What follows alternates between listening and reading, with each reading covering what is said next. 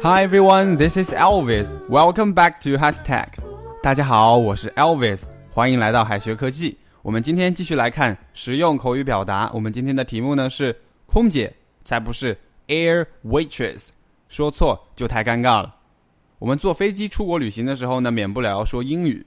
那我们要怎么样用英语称呼空姐呢？直接说 waitress 真的很没有礼貌哦。我们一起来看一下吧。首先，我们可以说 flight attendant。Flight attendant 就可以表示空乘人员的意思，因为 attendant 是公共场合的服务人员。飞机呢是一个公共交通工具，空姐和空少都要为飞机上的旅客提供服务，所以空乘人员统称为 flight attendant。其次，我们还可以说 air hostess。hostess 表示女主人的意思，主人有招待客人的义务，那空姐也有照料旅客的责任，所以空姐的英文就是 air hostess。空少呢就是 air host。好，我们看一下下面的例句。Gina used to be an air hostess, but she works as a secretary. Gina used to be an air hostess, but she works as a secretary. 吉娜过去是个空姐，但现在她在做秘书。好，我们接着看 steward，空少；stewardess，空姐。除了 air hostess， 空姐呢，也可以说成是刚刚说的 stewardess。stewardess 既是飞机上的乘务员，还是火车、轮船等交通工具上的乘务员。好，我们看到下一个单词呢是 captain。captain，船长和机长都可以用 captain 来表示。电影《中国机长》的英文名字就是 the captain。the captain。例句：Ladies and gentlemen, this is the captain speaking. Ladies and gentlemen, this is the captain speaking. 女士们、先生们，我是本次航班的机长。好，我们知道了，空乘呢是 air attendant。那么公交车上的售票员也可以说是 bus attendant 吗？答案是否定的。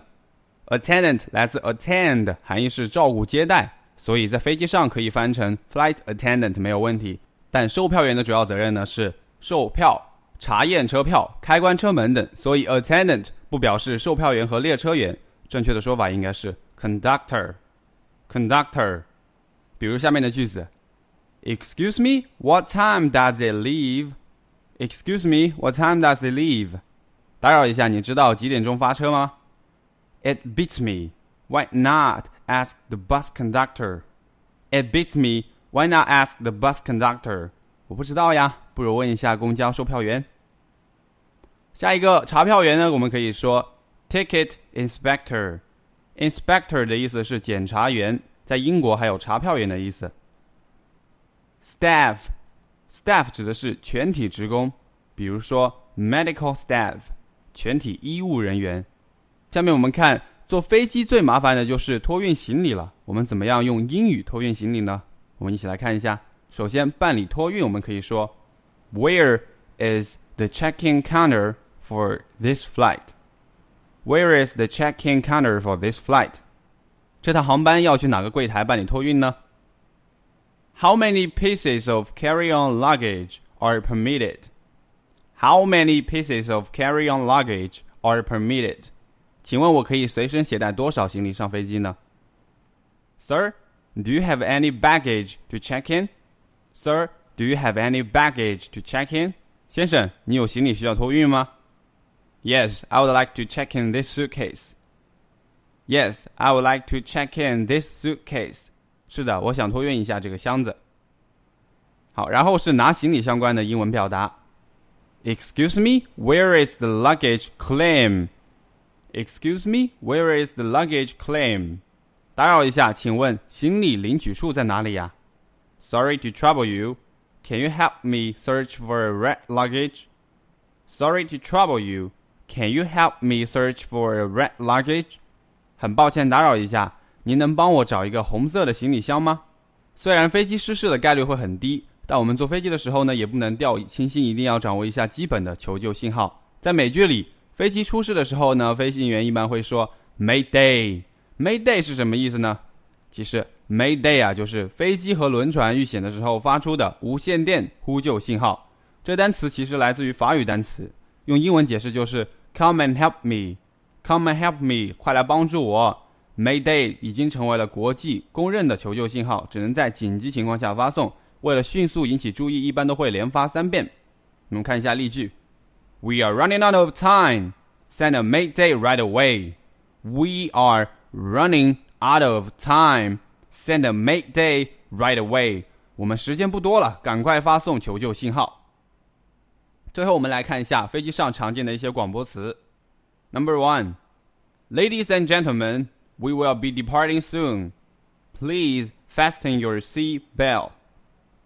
Ladies and gentlemen, we will be departing soon. Please fasten your seat belt. 女士们、先生们，我们马上要起飞了，请系好你们的安全带。Number two, your oxygen mask is above your head. It will drop down automatically in case of emergency. Your oxygen mask is above your head. It will drop down automatically in case of emergency. 氧气面罩在您的座椅上方，如果发生紧急情况，面罩会自动脱落。Number three, please make sure all electronic devices such as mobile phones, portable computers must be turned off. Please make sure all electronic devices such as mobile phones, Portable computers must be turned off。请确保您所有的电子设备，包括手机、笔记本电脑，都处于关闭状态。Number four. We serve dinner and snacks during the flight. Hot and cold drinks are also available in the cafeteria. We serve dinner and snacks during the flight. Hot and cold drinks are also available in the cafeteria. 本次航班我们为大家提供正餐和零食。 餐厅里也有热饮和冷饮供应。Number five, please sit back and enjoy the flight. Thank you. Please sit back and enjoy the flight. Thank you. 请大家坐好并享受这次旅途，谢谢。All right，那以上就是今天的全部内容。大家一定要记得把课后作业的答案写在评论区，老师一定会亲自过来点评的。So I'll see you guys next time. Peace out. Show me